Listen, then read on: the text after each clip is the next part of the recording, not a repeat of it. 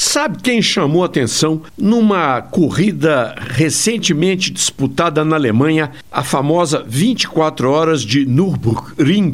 Não foi nem um Porsche em primeiro, nem um BMW em segundo lugar ou uma Mercedes AMG em terceiro.